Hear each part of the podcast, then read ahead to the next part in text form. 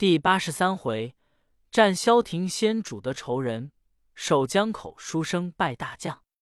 却说张武二年春正月，武威后将军黄忠随先主伐吴，忽闻先主言老将无用，即提刀上马，引亲随五六人进到夷陵营中。吴班与张南、冯袭皆入，问曰：“老将军此来有何事故？”终曰：“吾自长沙跟天子到京，多负勤劳，今虽七旬有余，尚食肉十斤。”必开二旦之功，能乘千里之马，未足为老。昨日主上言吾等老迈无用，故来此与东吴交锋，看吾斩将，老也不老。正言间，忽报吴兵前部已到，哨马临营，钟愤然而起，出帐上马。冯喜等劝曰：“老将军且休轻进。”钟不听，纵马而去。吴班令冯喜引兵助战，终在吴军阵前勒马横刀，单诺先锋潘璋交战。张引部将史记出马，季期中年老，挺枪出战，斗不三合，被钟一刀斩于马下。潘璋大怒，挥关公使的青龙刀来战黄忠，交马数合，不分胜负。钟奋力恶战，张料敌不过。拨马便走，忠诚是追杀，全胜而回。路逢关兴、张苞，兴曰：“我等奉圣旨来助老将军，既已立了功，速请回营。”忠不听。次日，潘璋又来诺战，黄忠愤然上马。兴、包二人要助战，终不从；吴班要助战，忠亦不从。只自引五千军出营，战不数合，张拖刀便走。钟纵马追之，厉声大叫曰：“贼将休走！吾今为关公报仇！”追至三十余里，四面喊声大震，伏兵齐出。右边周泰，左边韩当，前有潘璋，后有灵统，把黄忠困在该心。忽然狂风大起，终急退时。山坡上，马中引一军出，一箭射中黄忠肩窝，险些而落马。吴兵箭中中箭，一齐来攻。忽后面喊声大起，两路军杀来，吴兵溃散，救出黄忠，乃关兴、张苞也。二小将保送黄忠进到御前营中，中年老谢衰，剑疮痛裂，病甚沉重。先主御驾自来看事。抚其背曰：“令老将军重伤，朕之过也。”终曰：“臣乃一武夫耳，幸遇陛下。臣今年七十有五，寿亦足矣。望陛下善保龙体，以图中原。”言讫，不省人事。是夜雨于玉营，后人有诗叹曰：“老将说黄忠，收川立大功。”重披金锁甲，双挽铁胎弓，胆气经河北，威名震蜀中。临王头似雪，犹自显英雄。先主见黄忠气绝，哀伤不已，斥具棺椁，葬于成都。先主叹曰：“五虎大将已亡三人，朕尚不能复仇，深可痛哉！”乃引御林军直至萧亭。大会诸将，分军八路，水陆俱进。水陆令黄权领兵，先主自率大军于汉路进发。时张五二年二月中旬也。韩当、周泰听知先主御驾来征，引兵出营。两阵对员，韩当、周泰出马，只见蜀营门旗开处，先主自出，黄罗镶金伞盖，左右白金黄月。金银金节前后围绕，当大叫曰：“陛下今为蜀主，何自轻出？倘有疏虞，悔之何及？”先主遥指骂曰：“汝等无狗，伤朕手足，是不与立于天地之间。”当回顾众将曰：“谁敢冲突蜀兵？”部将下寻，挺枪出马。先主背后，张苞挺丈八矛，纵马而出，大喝一声，直取下寻。寻见包声若巨雷，心中惊惧，恰待要走，周太帝周平见寻抵敌不住，挥刀纵马而来。关兴见了，跃马提刀来迎。张苞大喝一声，一矛刺中下旬，倒撞下马。周平大惊，措手不及，被关兴一刀斩了。二小将便取韩当、周泰、韩、周二人，慌退入阵。先主视之，叹曰：“虎父无犬子也。”用玉鞭一指，蜀兵一起掩杀过去，吴兵大败。那八路兵势如泉涌，杀得那吴军尸横遍野，血流成河。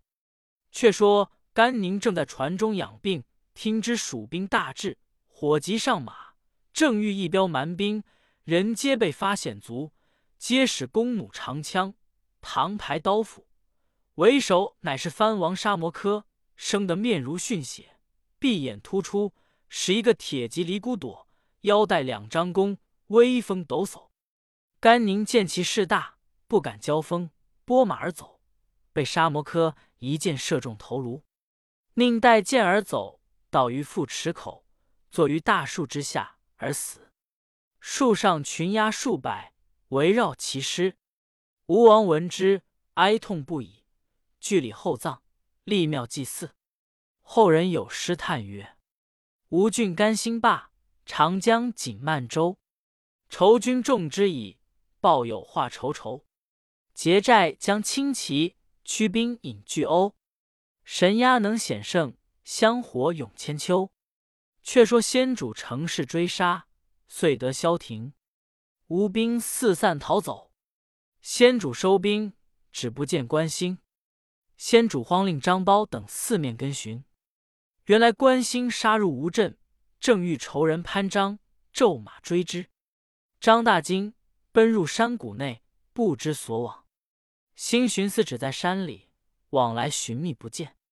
看看天晚，迷踪失路。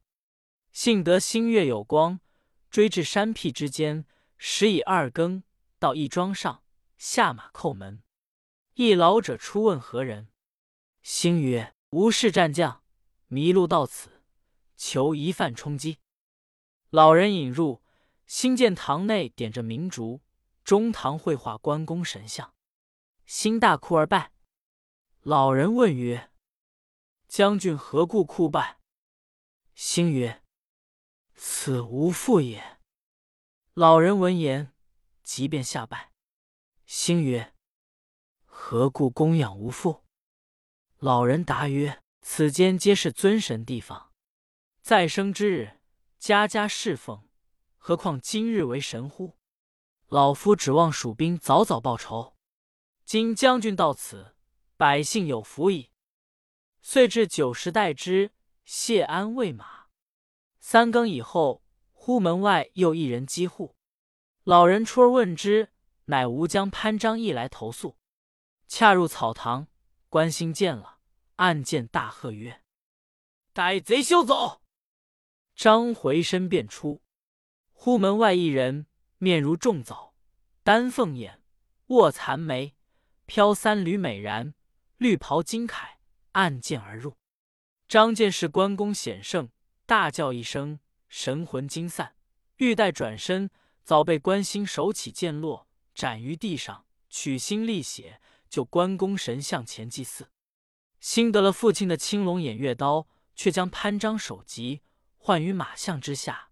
辞了老人，就骑了潘璋的马，望本营而来。老人自将潘璋之尸拖出烧化。且说关兴行无数里，忽听得人言马嘶，一彪军来到，为首一将，乃潘璋部将马忠也。中见兴杀了主将潘璋，将首级换于马项之下，青龙刀又被兴得了，勃然大怒，纵马来取关兴。兴见马忠是害父仇人，气冲牛斗，举青龙刀望中便砍。中部下三百军并力上前，一声喊起，将关兴围在该心。兴立孤势威，忽见西北上一彪军杀来，乃是张苞。马中见救兵到来，慌忙引军自退。关兴、张苞一处赶来，赶不数里，前面糜芳、傅士仁引兵来寻马忠，两军相合，混战一处。包、兴二人兵少，慌忙撤退，回至萧亭，来见先主，献上首级，具言此事。先主惊异，赏犒三军。却说马中回见韩当、周泰，收据败军，各分头守把，军士重伤者不计其数。马中引傅士人、糜芳于江渚屯扎。当夜三更，军士皆哭声不止。糜芳暗听之，有一伙军言曰：“我等皆是荆州之兵，被吕蒙诡计，送了主公性命。今刘皇叔御驾亲征。”东吴早晚休矣。所恨者，糜芳、傅士仁也。我等何不杀此二贼，去蜀营投降？功劳不小。又一伙军言曰：“不要性急，等个空儿便就下手。”糜芳听毕，大惊，遂与傅士仁商议曰：“军心变动，我二人性命难保。今蜀主所恨者马忠耳。”何不杀了他，将首级去献蜀主，告称我等不得已而降吴，今之御驾前来，特地一饮请罪。人曰：“不可，去必有祸。”方曰：“蜀主宽仁厚德，目今阿斗太子是我外甥，彼但念我国戚之情，必不肯加害。”二人计较已定，先备了马。三更时分。入帐刺杀马忠，将首级割了。二人带数十骑，径投萧亭而来。俘虏军人先引见张南、冯习，据说其事。次日到御营中来见先主，献上马忠首级，哭告于前曰：“臣等实无反心，被吕蒙诡计，称言关公已亡，撞开城门，臣等不得已而降。”今闻圣驾前来，特杀此贼，以雪陛下之恨，扶起陛下恕臣等之罪。先主大怒曰：“朕自离成都许多时，你两个如何不来请罪？今日示威，故来巧言，欲全性命。朕若饶你，至九泉之下，有何面目见关公乎？”言讫。令关兴在御营中设关公灵位，先主亲捧马中首级，一前祭祀。又令关兴将糜芳、傅士仁剥去衣服，跪于灵前，亲自用刀剐之，以祭关公。呼张苞上帐哭拜于前曰：“二伯父仇人皆已诛戮，臣负冤仇，何日可报？”先主曰：“贤侄勿忧。”朕当削平江南，杀尽吴狗，务擒二贼，与汝亲自海之，以祭汝父。包弃谢而退。此时先主威声大振，江南之人尽皆胆裂，日夜号哭。韩当、周泰大惊，急奏吴王，拒言糜芳、傅士仁杀了马忠，去归蜀地，亦被蜀地杀了。孙权心切。遂聚文武商议，布置奏曰：“蜀主所恨者，乃吕蒙、潘璋、马忠、糜芳、傅士仁也。今此数人皆亡，独有范将张达二人，现在东吴。何不请此二人，并张飞首级，遣使送还，交与荆州，送归夫人，上表求和，再会前情。”共图灭魏，则蜀兵自退矣。权从其言，遂据沉香木匣，盛住飞首，绑缚范江、张达，囚于箭车之内，令程秉为使，击国书，望萧亭而来。却说先主欲发兵前进，忽进臣奏曰：“东吴遣使送张车骑之首，并求范江、张达二贼之。”先主两手加额曰：“此天之所赐，亦由三帝之灵也。”即令张苞设飞灵位。先主见张飞首级在匣中，面不改色，放声大哭。张苞自杖利刀，将范将张达万剐凌迟，继父之灵。既毕，先主怒气不息，定要灭吴。马良奏曰：“仇人尽戳，其恨可雪矣。吴大夫程秉到此，欲还荆州，送回夫人。”永结盟好，共图灭魏。伏后圣旨。先主怒曰：“朕切齿仇人，乃孙权也。今若与之联合，是父二弟当日之盟矣。今先灭吴，次灭魏，便欲斩来使，以绝无情。多关苦告方面，程炳抱头鼠窜，回奏吴主曰：‘蜀不从讲和。’”是欲先灭东吴，然后伐魏。众臣苦谏不听，如之奈何？权大惊，举止失措。看则出班奏曰：“现有擎天之柱，如何不用耶？”权即问何人，则曰：“昔日东吴大事，权任周郎，后鲁子敬代之。子敬亡后，绝于吕子明。今子明虽丧。”现有陆伯言在荆州，此人名虽如生，实有雄才大略。以臣论之，不在周郎之下。前破关公，其谋皆出于伯言。主上若能用之，破蜀必矣。如或有失，臣愿与同罪。权曰：“非德润之言，孤己无大事。”张昭曰：“陆逊乃一书生耳，非刘备敌手。”恐不可用，故庸议曰：“陆逊年幼望轻，恐诸公不服。若不服，则生祸乱，必误大事。”来至亦曰：“逊才堪治郡耳，若托以大事，非其宜也。”看则大呼曰：“若不用陆伯言，则东吴休矣。臣愿以全家保之。”权曰。孤亦素知陆伯言乃奇才也，孤意已决，卿等勿言。于是命召陆逊。逊本名陆毅，后改名逊，字伯言，乃吴郡吴人也。汉城门校尉陆虞之孙，九江都尉陆俊之子，身长八尺，面如美玉，官领镇西将军。当下奉诏而至，参拜毕，权曰。今蜀兵临境，孤特命卿总督军马，以破刘备。训曰：“江东文武，皆大王故旧之臣，臣年幼无才，安能治之？”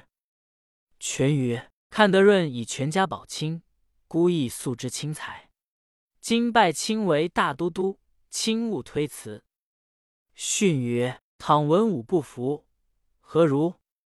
权取所佩剑与之曰：“如有不听号令者，先斩后奏。”训曰：“何蒙重托，敢不拜命？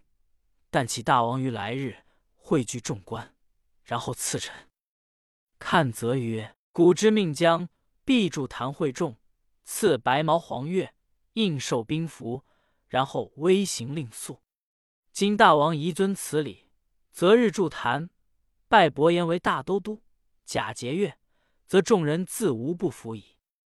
权从之，命人连夜筑坛完备，大会百官，请陆逊登坛，拜为大都督，又护军镇西将军，进封楼后，赐以宝剑印绶，令掌六郡八十一州兼荆楚诸路军马。吴王主之曰：“捆以内，孤主之；捆以外，将军治之。”训领命下坛，令徐盛、丁奉为护卫。即日出师，一面调诸路军马，水陆并进。文书到萧亭，韩当、周泰大惊曰：“主上如何以一书生总兵耶？”比及训至，众皆不服。训声仗义士，众人勉强参贺。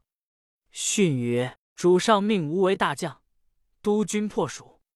君有常法，公等各宜遵守。违者枉法无亲，勿至后悔。”众皆默然。周泰曰：“目今安东将军孙桓，乃主上之职，现困于夷陵城中，内无粮草，外无救兵，请都督早施良策，救出孙桓，以安主上之心。”训曰：“吾素知孙安东深得军心，必能坚守，不必救之。待吾破蜀后，彼自出矣。”众皆暗笑而退。韩当谓周泰曰：“命此孺子为将，东吴休矣。公见彼所行乎？”泰曰：“吾聊以言视之，早无一计，安能破蜀也？”次日，陆逊传下号令，叫诸将各处关防，牢守隘口，不许轻敌。众皆笑其诺，不肯坚守。次日，陆逊升帐唤诸将曰：吾倾城王命，总督诸军，左以三令五申，令汝等各处坚守，拒不遵吾令，何也？韩当曰：“吾自从孙将军平定江南，经数百战，其余诸将或从讨逆将军，或从当今大王，皆披坚执锐，出生入死之事。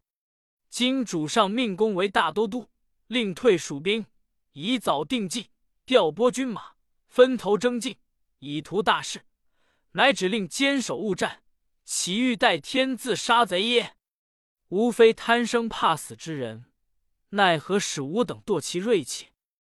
于是帐下诸将皆应声而言曰：“韩将军之言是也，吾等情愿决一死战。”陆逊听毕，撤剑在手，厉声曰：仆虽一介书生，今盟主上托以重任者，已无有尺寸可取，能忍辱负重故也。汝等只各守隘口，牢把险要，不许妄动。如违令者，皆斩。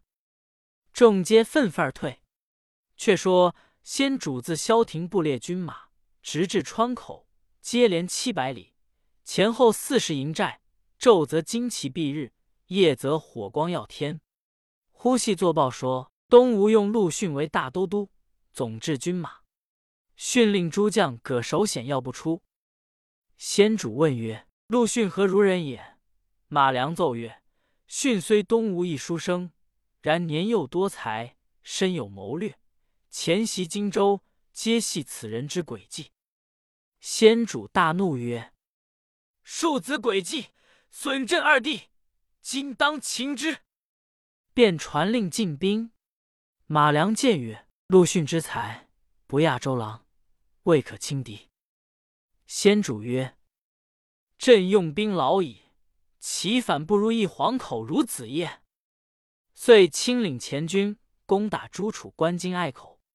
韩当见先主兵来，差人投之陆逊。逊恐韩当妄动，即飞马自来观看。正见韩当立马于山上。远望蜀兵漫山遍野而来，军中隐隐有黄罗盖伞。韩当接着陆逊并马而观，当指曰：“军中必有刘备，吾欲击之。”逊曰：“刘备举兵东下，连胜十余阵，锐气正盛。今只成高手险，不可轻出，出则不利。但以奖励将士，广布守御之策，以观其变。”今彼驰骋于平原广野之间，正自得志。我坚守不出，彼求战不得，必移屯于山林树木间。吾当以奇计胜之。韩当口虽应诺，心中只是不服。先主使前队诺战，辱骂百端，训令塞耳休听，不许出营。亲自便立诸关隘口，抚慰将士，皆令坚守。先主见吴军不出，心中焦躁。马良曰：“陆逊深有谋略，今陛下远来攻战，自春立夏，彼之不出，欲待我军之变也。愿陛下察之。”先主曰：“彼有何谋？但窃敌耳。向者数败，今安敢再出？”先锋冯习奏曰：“即今天气炎热，军屯于赤火之中，取水深为不便。先主遂命各营皆移于山林茂盛之地，静息傍见，待过夏到秋，并力进兵。”冯习遂奉旨，将诸寨皆移于林木阴密之处。马良奏曰：“我军若动，倘无兵骤至，如之奈何？”先主曰。朕令吴班引万余弱兵进吴寨平地屯驻，朕亲选八千精兵伏于山谷之中。若陆逊之阵移营，必乘势来击，却令吴班诈败。逊若追来，朕引兵突出，断其归路，小子可擒矣。文武皆贺曰：“陛下神机妙算，诸臣不及也。”马良曰。近闻诸葛丞相在东川点看各处隘口，恐魏兵入寇。陛下何不将各营宜居之地画成图本，问于丞相？先主曰：“朕亦颇知兵法，何必又问丞相？”良曰：“古云：兼听则明，偏听则弊，望陛下察之。”先主曰：“卿可自去各营，画成四至八道图本。”亲到东川去向丞相，如有不便，可即来报之。马良领命而去。于是先主移兵于陵墓阴密处避暑。早有细作报之韩当、周泰二人听得此事，大喜，来见陆逊曰：“目今蜀兵四十余营，皆移于山林密处，依稀傍见，就水歇凉。都督可乘虚击之。”正是，蜀主有谋能设伏，吴兵豪勇定遭擒。未知陆逊可听其言否？且看下文分解。